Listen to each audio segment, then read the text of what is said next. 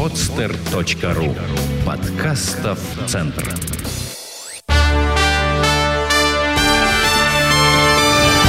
Прямая линия с Радиславом Гандапасом. Два раза в месяц легендарный бизнес-тренер отвечает на вопросы слушателей podster.ru Хочешь задать свой вопрос? Подпишись ВКонтакте на обновление паблика «Берись и делай подстер» и спрашивай Радислава о чем угодно. Всем доброе утро, добрый день или добрый вечер. Э, не знаю, когда вы закачали этот подкаст в свой плеер или включили его э, на сайте podster.ru. Это прямая линия с Радиславом Гандапасом. Радислав, здравствуйте. Здравствуйте. Вот в нашем случае это вечер. А, да, в нашем, да, в вашем посмотрим. Меня зовут Михаил Кокин, я программный директор Подстер, проекта Подстер. Вы, э, наши читатели и слушатели, задаете вопросы Радиславу в группе, в паблике, в ВКонтакте «Берись и делай» он называется, «Берись и делай Подстер». И мы продолжаем отвечать на ваши вопросы, вернее, отвечать Радислав, а я ему буду эти вопросы транслировать. Следующий вопрос от э, пользователя под никнеймом свеча... э, «Светящиеся идеи для подарков». А, ну, видимо, какой-то паблик, бизнес-паблик. Но вопрос, а, между тем, очень уместный. А, пишет нам этот а, пользователь вот что. Здравствуйте, у меня есть любимое дело. Один год, как я работаю и творю прекрасные картины.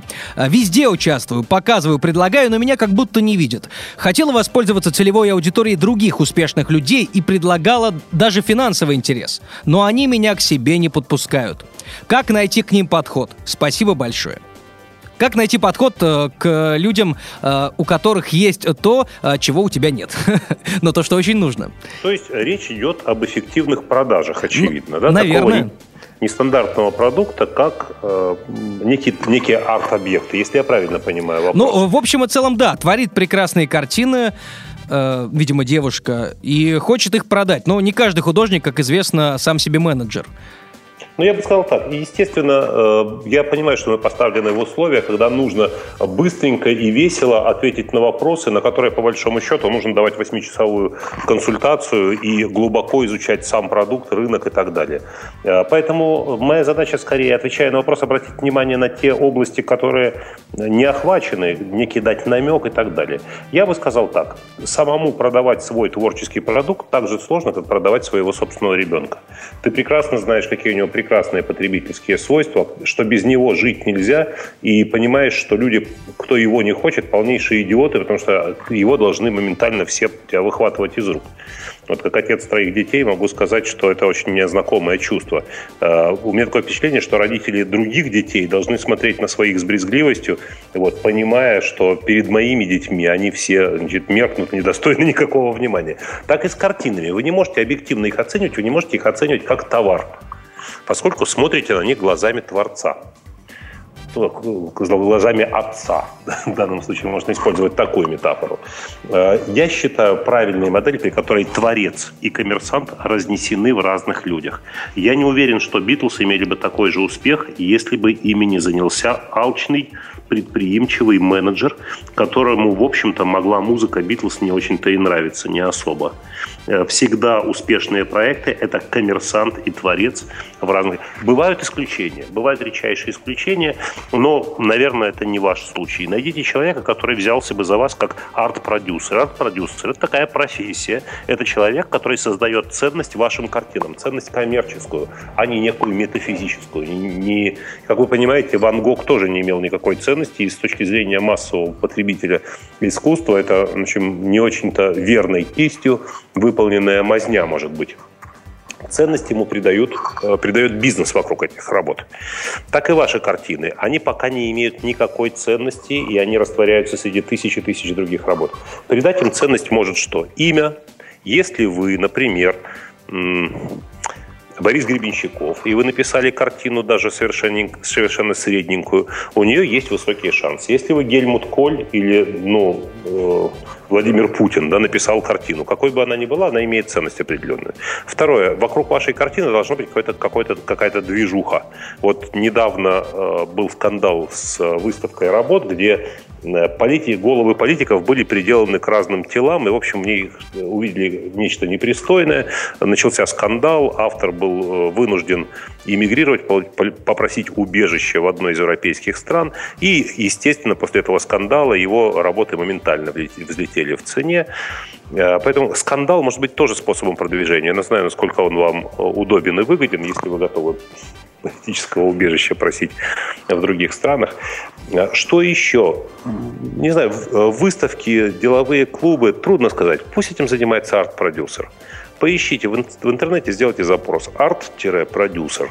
Найдите человека, пусть посмотрит на ваши работы, посмотрит, можно ли им. Ну и, кстати, надо выставляться. Работы, которые не были выставлены у галерейщиков, не имеют э, никакой ценности, поскольку то, что они достойны внимания других людей, совершенно не очевидно.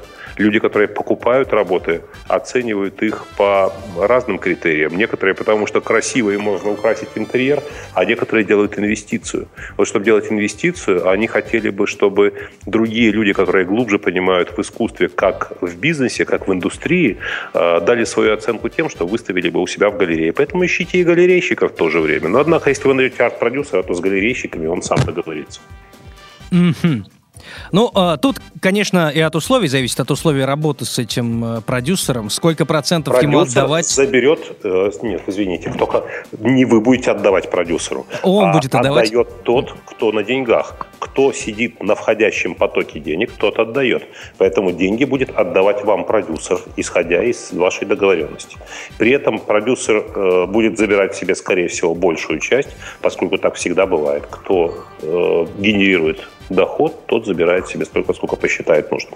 Ну, надо договариваться. Нужно очень грамотно составлять договор, между прочим. Э, в сфере искусства довольно часто авторы небрежны в оформлении бумаг, чем потом предприимчивые люди с удовольствием пользуются.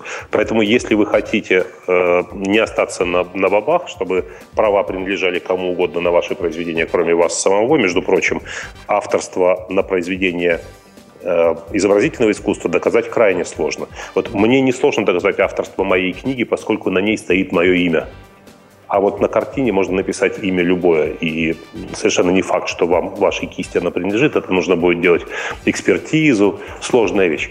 Э, поэтому э, дайте договор на проверку, на ту же экспертизу юристам, которые занимаются авторским правом. Ну, в частности, Лично я работаю с э, компанией, которая называется э, Общество имени Александра Невского. Вот такое длинное название. Это юристы, которые занимаются исключительно интеллектуальной собственностью. Угу. Они просматривают, у меня сегодня было подписание договора с издательством, прежде чем я поставил свою подпись. Э, юрист общества Александра Невского сделали аудит договора, попросили сделать, внести кое-какие правки, потом утвердили окончательный текст, только после этого я поставил подпись. Да, это стоит каких-то денег, но поверьте, э, это гораздо меньше, чем то, что можно потерять в случае, если договор будет составлен неправильно.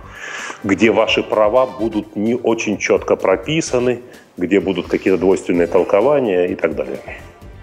Я, кстати, не уверен, что ответ на этот вопрос, как и вопрос, интересен большинству слушающих сейчас, но я уверен, что большинство из этих ребят люди творческие, так или иначе, может быть, на каких-то этапах жизни возникнут аналогичные задачи. Кто-то кто с парнями играет рок в подвале и не прочь бы начать концертную деятельность. Э, так что мой ответ будет актуален. Просто перенесите на другую сферу ваших увлечений, и он будет также актуален и для вас. Ищите продюсера, ищите человека, который мог бы взяться за менеджмент, Э, имея совершенно конкретный интерес, не творческий, а коммерческий. Тогда дело будет и творческим, и коммерческим одновременно. А, переходим к следующему вопросу. И Михаил Смирнов его задает. Он спрашивает про книги. Радислав, давайте повременим. И в конце программы, как э, мы и собирались сделать, сделать это традицией, будем Э, советовать одну из книг, э, чтобы почитать, почитать нашим слушателям. Поэтому переходим к другому вопросу. Э, вопрос, кстати, тоже очень интересный. Пишет нам Дмитрий Васин. День добрый. Буду благодарен за советы или рекомендации, или мысли на тему «Начинаем новый бизнес в чужом городе». Вот, кстати, переезжаете вы или, не знаю, перебираете в другой город, как начать бизнес? Если вы... Ну, или открываете да. филиал, или выходите, или расширяете свой рынок и выходите в соседние регионы регионы, например, да? Тем более. Да. Ну, контакт, контакты, контакты с людьми, вот первая вещь. Вы должны презентовать проект людям. Ну, тут, понимаете, какая еще штука? Если вы занимаетесь тем, что тянете оптиковолоконные кабели, это одна история. Если вы производите вино, совершенно другая. Поэтому э, ну, не может быть общей рекомендации по выходу в разные регионы. Но я бы сказал так. Э, в течение короткого времени вам нужно поначалу создать наибольшее количество контактов. Почему? Вы не можете знать, какой из контактов сработает, где он поможет и так далее. Однажды мне пришлось познакомиться с человеком, который, будучи совсем, юным парнем, нелегалом, уехал в Германию, занимался там простейшим физическим трудом, потом легализовался, потом открыл свой собственный ресторан, постепенно там прошел обучение поварскому искусству, сначала искусство официанта, потом поварскому, потом открыл открыл собственное кафе, потом ресторан. И в какой-то момент он захотел вернуться на родину. И знаете, что он делал? Интересно, э, он, он почему-то устанавливал совершенно беспорядочные, на мой взгляд, контакты. Я работал тогда в Доме ученых. И вдруг приходит человек, который, как мне говорят, хочет со мной познакомиться. Он приходит, говорит, здравствуйте, здравствуйте, меня зовут так-то. Я э, вот приехал из Германии, это здесь моя историческая родина. Я говорю, начинает долгий рассказ, впрочем, довольно захватывающий. Он говорит, я собираюсь открыть ресторан, вот, как вы считаете, нужен ли ресторан нашему городу вот такой-то? Мне казалось, что это дело пойдет. А, если я открою ресторан, вот можно ваш контакт, я использую, приглашу вас обязательно отужинать у меня и так далее. Происходит какой-то разговор, да, мы знакомимся. Человек интересный, мы договоримся о некой следующей встрече, просто повидаться. Ну и через время я оказываюсь в его ресторане, который он открыл, привожу туда друзей и так далее, и так далее. А, казалось бы, я для него не целевая аудитория, да и а с чем он пришел? Он сказал, мне ничего не нужно, я просто пришел познакомиться. И, как выясняется, он за месяц сделал десятки подобных встреч. Кто-то отказывал во встречах, ну, а кто-то говорил «да». И таким образом за месяц-другой вокруг него образовалось целое ядро людей, Э, кто-то отвалился, но какое-то ядро людей, на которых можно опереться, задать им вопрос, попросить рекомендаций. Ведь если бы он обратился ко мне и сказал, вы знаете, я хочу познакомиться с таким-то человеком, но э, к нему так просто не подобраться. И я, испытывая приятельские чувства, вполне мог бы посодействовать этой встрече, отрекомендовать его и так далее. Между прочим, в XIX веке и раньше каждый приличный человек, переезжая в новый город, обязательно должен был пройти по ключевым домам, нанести визит. Это было обязательным правилом. И уже через короткое время он входил в комьюнити местное. Я бы дал совет. Меня просят совета, я даю совет взять и начать ходить. Где-то откажут, где-то пошлют, где-то спросят, почему тратите мое время. Но наши страхи преувеличены. Как правило, если вы приходите с интересным рассказом, с открытой душой, с улыбкой, с неким в перспективе приглашением, вы можете рассчитывать на то, что вас хотя бы выслушают. А потом, через какое-то время, услышав о вас вторично, скажут, а, да-да-да, я его помню, мы с ним встречались. Вот начните такой э, нетворкинг, создание сети знакомств на новом месте. Повторю, никогда не иногда случайное знакомство дает больше, чем целенаправленная встреча. Целенаправленная встреча. Отлично. Следующий вопрос от Алексея Ярошенко. Радислав, что вы думаете о так называемом инфобизнесе? И Сергей Зеленин далее продолжает, я не знаю, троллить, наверное. И Радислав, что вы думаете об открытых, в кавычках, технологиях обучения? А, не знаю, часто... А вот я не знаю, может быть, э, это как раз э, и касается тренингов, семинаров, открыто... Знаете, наверное, нет смысла отвечать на вопрос, если он не понят даже близко. Поэтому давайте попросим автора, если он нас слышит сейчас, э, уточнить... Конкретизировать. Ну, что такое открытая форма обучения? Не очень понятно, да? Это может быть, допустим, Open University британский. Это может иметься в виду бесплатное обучение, может иметься в виду открытые тренинги и так далее. Нужно понять, о чем, о чем идет речь под, словом, под слово «открытый» слишком много понятий подпадает. Что касается инфобизнеса. И почему его называют, э, простите за тавтологию, так называемый инфобизнес? Так называемым его называют потому, что этого термина не существует в мировой реальности. Насколько я знаю, слово «инфобизнес» э, существует только в России, и, как я слышал, авторство принадлежит Андрею Парабеллову, очень видному представителю инфобизнеса. Ну, это как раз тот самый ход, когда ты создаешь нишу и, несомненно, становишься в ней сразу number one, поскольку ниша до тебя не существовала, и ты на ней находишься, и ты на ней пока один, постепенно обрастая кругом клиентов. Насколько я знаю, повторю, я не слишком глубоко знаю тему, но, насколько я знаю, в мире существует понятие э, инфомаркетинг, по-моему, да, инфомаркетинг. Mm-hmm. То есть э, механизмы и инструменты продажи информации. Под информацией понимается, конечно, информация чаще обучающая. Не просто информация, там, в какое время уходят поезда. Хотя бывает, что и совершенно доступная, открытая информация в других источниках тоже становится объектом маркетинга. Э, в нашем случае довольно часто под инфобизнесом понимают сложную систему вебинаров и, и офлайновых семинаров, которые э, продают сами себя и друг друга неким перекрестным способом. Э, типичная воронка продаж в инфобизнесе – это бесплатный вебинар по интригующей теме, на которой люди, он короткий, но не стоит ничего. Поэтому огромное количество людей этот, на этот вебинар записываются, слушают его, но в ходе вебинара им делается намек, что, вот, дескать, более глубокую информацию они могут получить, если приобретут за какую-то вот невысокую стоимость некий более продолжительный вебинар. Купив более продолжительный вебинар, они на нем узнают, что есть нечто более ценное, и те, кто хочет, могут получить его уже на офлайновом мероприятии, на которое нужно будет приехать, оплатить стоимость. А потом на офлайновом мероприятии они узнают, что есть какой-то тренинг для очень узкой аудитории, еще дороже. А на этом тренинге для очень узкой аудитории они узнают, что можно получить персональный коучинг у автора тренинга, и это строит вообще капец каких денег.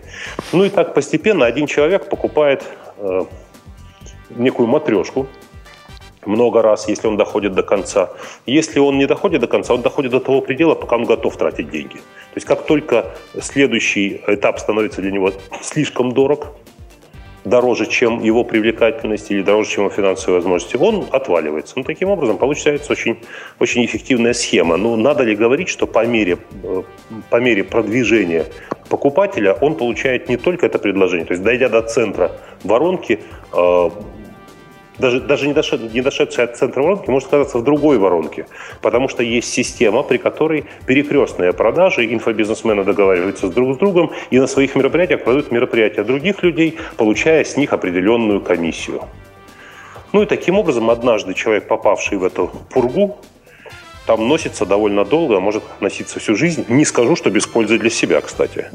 Это уж тоже зависит от того, кто ведет эти семинары, вебинары. Бывает, что люди, попав в эту в эту историю, они делают серьезные жизненные шаги, происходит личностная трансформация, люди получают новые знания, возможности. Вы знаете, бывает так, что человек, получивший высшее образование и э, опыт работы там, пятилетний в отделе продаж, вдруг получает ну, совершеннейшее откровение в вопросах продаж, от людей, которые не имеют ни такого образования, ни такого опыта. Это поразительная вещь, как, как работает информация в этой сфере. Я э, ну, предвижу возможный вопрос, отвечаю на него сразу. Я пока себя в этой в этой сфере не нашел, может быть, и не искал. Пару вебинаров я провел. Мне не понравилось, что я разговариваю с железякой. Я привык иметь дело с живыми людьми, видеть их реакцию, управлять этой реакцией. Мне не очень приятно, когда я вообще не понимаю, кто передо мной сидит, кто меня слушает, и слушает ли кто-то, может, я вообще боты. Это, это мне, я пока не, вот, не научился работать с такой аудиторией таким образом, чтобы мне было интересно. А в полезности подобного, подобной передачи информации, вот у меня есть сомнения. Э, я, может быть, заморачиваюсь, знаете, как говорят, слишком этими вещами. Вот если меня кто-то разморочит, то, возможно, в просторах инфобизнеса я тоже появлюсь. Но пока нет, пока это рассматривается чисто гипотетически. Да, идет, э, развивается сфера образования, сфера э, тренингов, и, наверное, онлайновые вещи будут постепенно не то чтобы вытеснять, они будут занимать все больше и больше пространства в силу своей доступности. И финансовой доступности, и э, временной доступности. Из дому, из офиса, включил, час послушал, усвоил, записал, послушал потом в записи, ну и там двинулся дальше. Mm-hmm. Так что, ну, перспектива есть у этого дела. И э, должен сказать, что инфобизнес, скажем, открывает для шарлатанства большие возможности, чем онлайн, офлайновые тренинги. Но вот представьте, если я веду тренинг и делаю это плохо, С моего тренинга уходят люди. Они встают и уходят из зала. Для меня это травматично. Я стараюсь работать лучше. Если из чата уходят люди, там меня слушает 268 человек, потом 218. Да вообще, ну, причин тысяча, по каким люди там случайно подключились, отключились. Меня это так не травмирует, а значит не так мотивирует. И вторая вещь. Если я веду вебинар, он, эта вещь гораздо более анонимная. Да, мое имя фигурирует, но посмотрите, как в инфобизнесе люди придумывают себе имена счастливый, богач, э, там, э, грин, звезда, ну, черти что. Люди придумывают имена, и они за ними не то чтобы прячутся и скрываются, но все-таки они, себя с ним не, они с ним соотносят себя условно. Он как личность не есть вот этот успешный богач, звезда и, и, и прочее.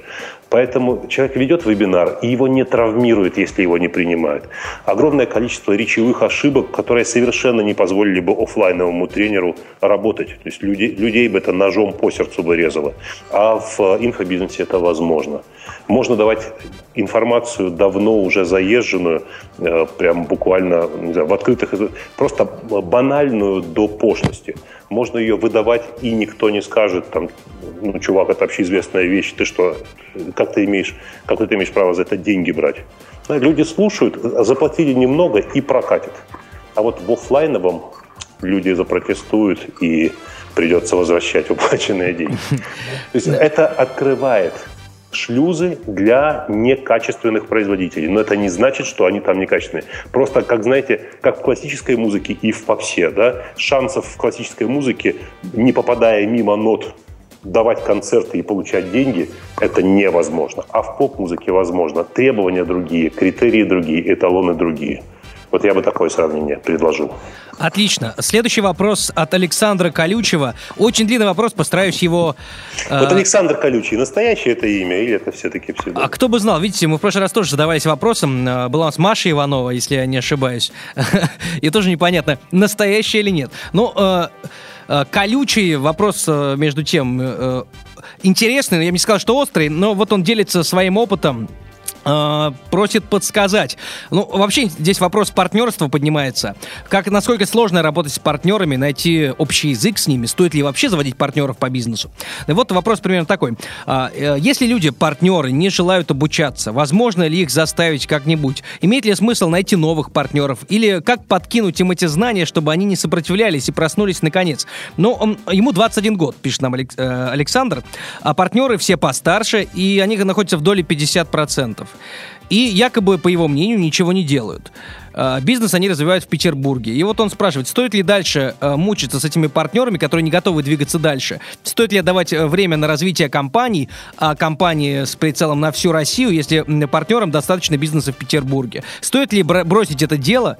А, пишет он, что ваши тренинги даже им предлагал послушать, посмотреть. Он обозвал все это, они, вернее, обозвали все это сектой и сказали, что им это не подходит, их и так все устраивает, деньги есть, все, слава богу, ничего делать не надо. Вот э, такой вопрос. Как быть, когда э, партнеры якобы ничего не делают? Либо это мнительность самого Александра, как это иногда бывает. Искаженная картина реальности чем партнерство? Если партнеров вы привлекли и с ними разделили инвестиции пополам, поскольку сумма нужна была для старта больше, чем было у вас в наличии, тогда что они должны делать? Они ничего делать не должны. Учредители на то и учреждают бизнес, чтобы ничего не делать. Дело другое, что у вас разошлось видение о необходимых масштабах. Им достаточно вполне того, что они там поднимают в Питере, а вы хотите мирового господства, например, да? Они хотят держаться за какую-то прибыль, которая устаканилась, и здесь все понятно, а вам нужны риски э, там, и так далее.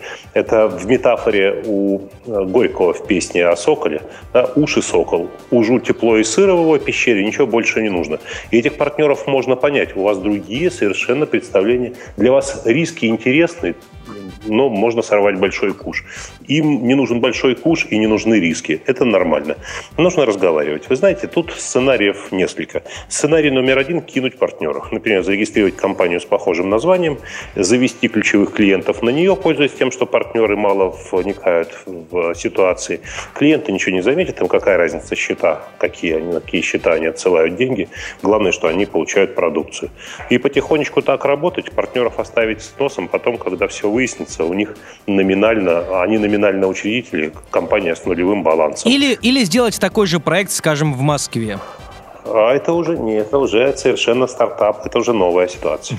Вот именно таким образом, именно под видом тайком от партнеров потихонечку начать свой гешефт. Ну, конечно, партнеры, если люди интеллигентные, будут на вас, может быть, обижены, может быть, будут вас стыдить, а вам будет все равно, у вас ну, вот кэш на балансе, и, в общем, вам все по барабану, у вас морально-этический фактор не беспокоит. Это вариант номер два – терпеть, терпеть, копить, копить обиду на партнеров, а потом вдруг вспыхнуть, поссориться, высказать им все, что вы думали, наговорить лишнего, наговорить таких вещей, после которых вообще не прощают и не разговаривают, и, в общем, рассориться, разругаться в дым и похоронить бизнес. То есть так не доставайся же ты никому. Дыщ, и все. И в пространстве только дым стоит, и обломки валяются. Клиенты в недоумении, где нам получить вашу услугу, а, в общем, нигде. Мы уничтожили бизнес.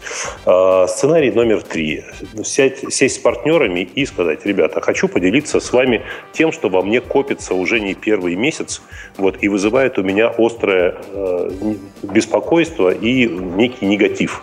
Вот я хочу, вы мои партнеры, я хочу с вами обсуждать не только прекрасное далеко, но и реальный совершенно негатив, который у меня есть. Не хочу его носить себе. Ну, то есть вот таким образом. Да? То есть грамотно объяснить людям, что э, что вас беспокоит, что вас что-то беспокоит. Но при этом если вы не слишком знакомы с этой техникой, поищите в интернете «я высказывание», такое понятие «я-высказывание».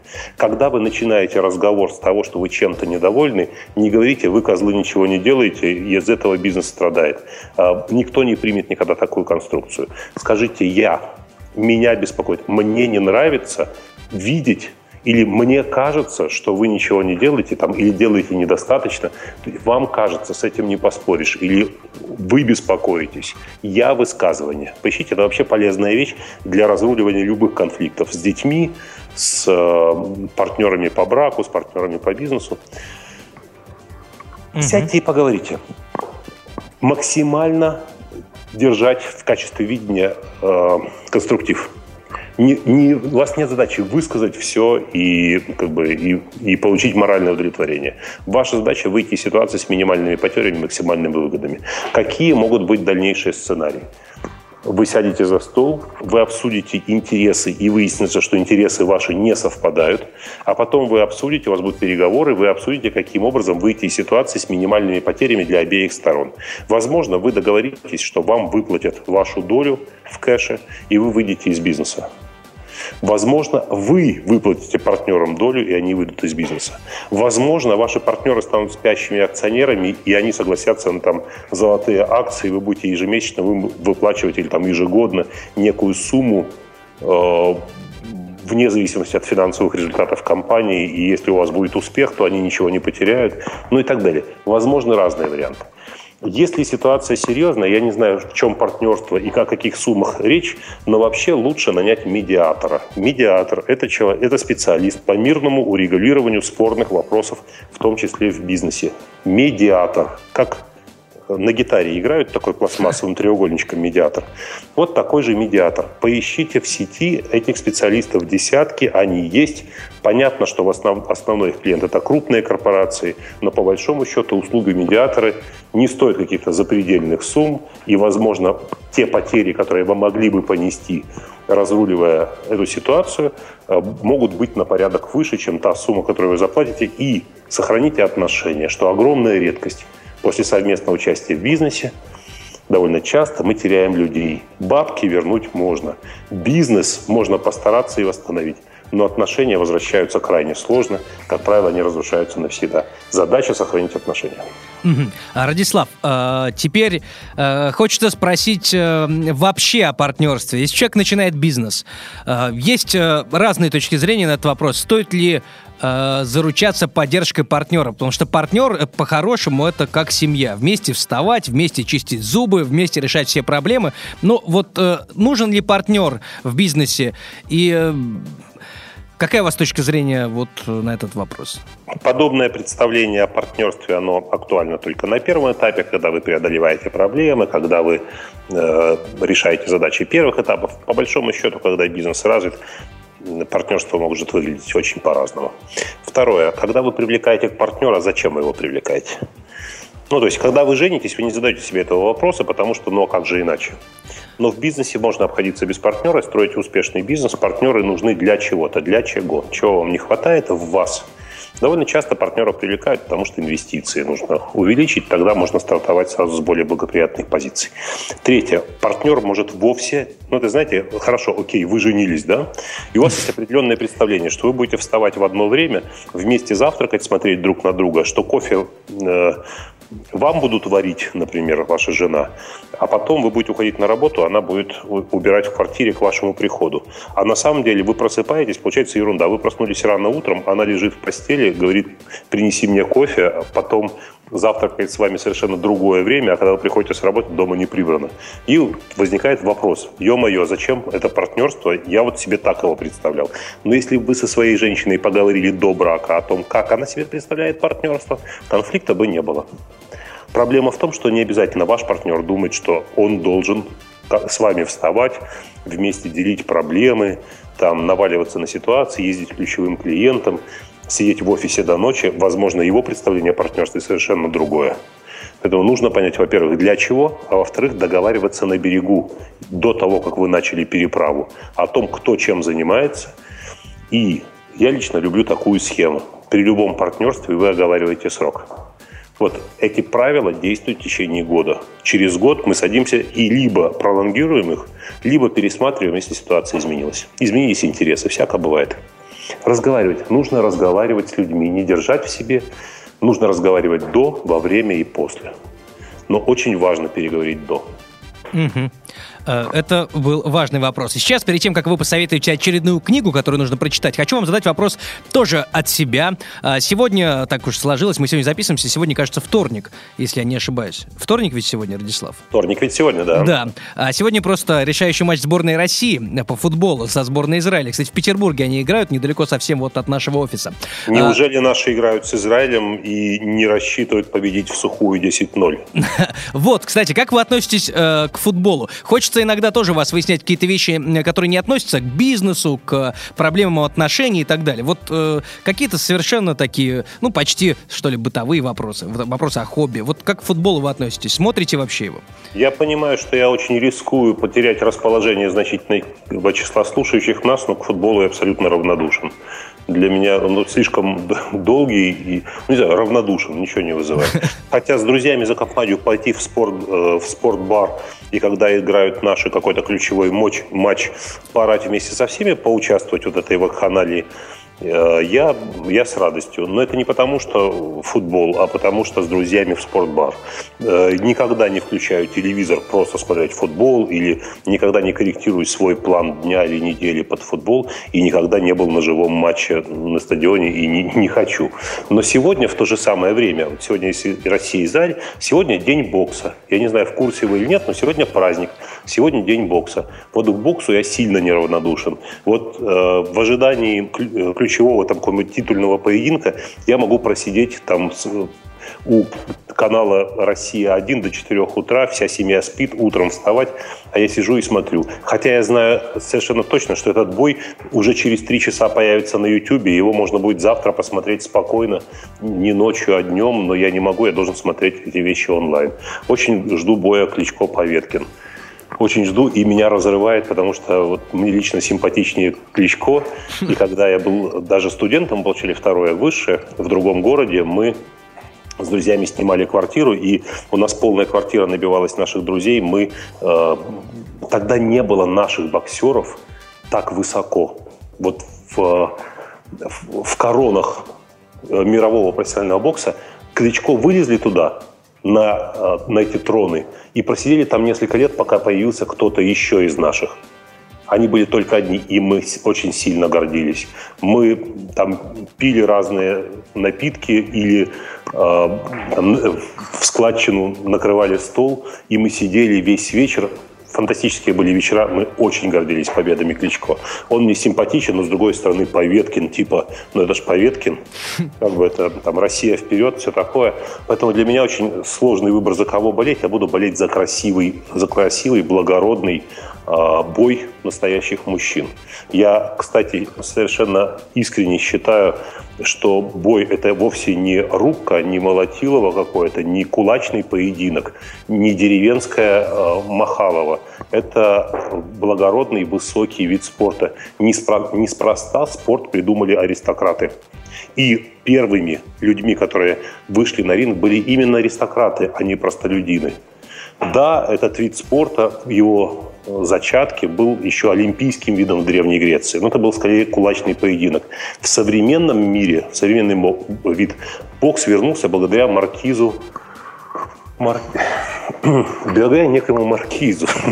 Маркиз и бокс, да, казалось бы. Вот бокс – это да, бокс – это мое, бокс я с удовольствием, как завороженный, могу смотреть. Кстати, бывает иногда когда у меня вот соответствующее настроение, я могу найти какой-нибудь бой в сети и посмотреть его в записи. Могу посмотреть хронику черно-белую с, с боями. Меня это очень вдохновляет, очень здорово, и я должен сказать, что философия жизни в боксе зашифрована. В настоящем, высоком боксе. Хорошо. И последний вопрос, как всегда, э, теперь уже традиция, о книге. Какую книгу посоветуете почитать нашим э, слушателям и читателям паблика «Берись и подстер» сегодня? Миша, ну мы говорили в прошлый раз, что я написал uh-huh. такое количество книг, что нам на пару месяцев хватит, если я буду рекомендовать только свои.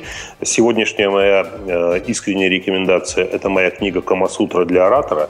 Это первая книга, которую я написал лет 10-12 назад, и эта книга не теряет актуальности – и продается сегодня очень хорошо. Эту книгу я бы положил на стол Собянину и Навальному. Нет, не на стол, я и под нос положил бы обоим, потому что оба в разной степени, но тем не менее несовершенны как ораторы, нужно с ними им работать. Кстати, я сейчас нахожусь в своем офисе, пока я это говорю, прямо передо мной книга Камасутра для оратора. Значит, я таки прав. Я положил бы всем лидерам партий, кроме Жириновского, потому что если Жириновский что-то изменит, это уже будет не Жириновский. Я бы всех заставил прочитать книгу, сдать по ней экзамен и потом э, показать на практике, что они усвоили из нее. И я отчетливо вижу, что э, больше шансов у человека сделать карьеру, политическую карьеру, карьеру в бизнесе и творческую карьеру у человека, владеющего навыком публичной речи. Когда художник может выступить на презентации своей э, выставки, например, и с аудиторией найти ключик, да, и насмешить аудиторию, и тронуть ее сердце, и рассказать интересно, интересную историю. Э, это телефон. Я вижу, как человек, который может провести презентацию своего бизнес-проекта, получает больше шансов на продвижение, чем просто человек, который умеет делать проекты. Я вижу, как в политике благодаря слову зажигательному человек может повышать свои рейтинги и приближать достижение цели. Чем бы вы ни занимались, ну ладно, хорошо, Камасутра, не Камасутра для оратора. А, развивайте навык публичной речи. Читайте на эту тему литературу, воплощайте на практике, выступайте лучше, лучше, лучше. Во-первых, это возможности, это soft skill, такой как бы не основной навык, который резко повышает ваши возможности реализовать основной. И второе, это все-таки необычайный кайф. В первые годы публичные выступления даются трудно. Много нервов, недовольство собой – и желание больше никогда не повторять этого. Как велосипед, знаете, поначалу падаешь, коленки разбиваешь, больно и не хочется лезть в седло снова. Но при достаточной настойчивости, при регулярности публичных выступлений вы такой кайф научитесь получать от выступлений перед публикой, что будете потом сами искать э, способы и возможности выступить. На этом все, Радислав. Э, до самых скорых э, встреч э, по скайпу, конечно, дистанционных. Спасибо вам большое еще раз. Я надеюсь, что мы успеем за какой-то продолжительный период времени ответить на большинство вопросов, которых уже очень и очень много. Они совершенно разные. Ну, моя практика показывает, что ответы на вопросы только порождают новые, они растут в геометрической прогрессии. Не будем себе ставить цели закрыть все вопросы. Пусть появляются новые и новые, совместно размышляя над над ними. Мы находим для себя новые возможности, делаем открытия. Э, ну и, во всяком случае, интересно проводим время. За что спасибо. Спасибо вам, Радислав. Всего доброго. Счастливо. До свидания. Сделано на podster.ru Скачать другие выпуски подкаста вы можете на podster.ru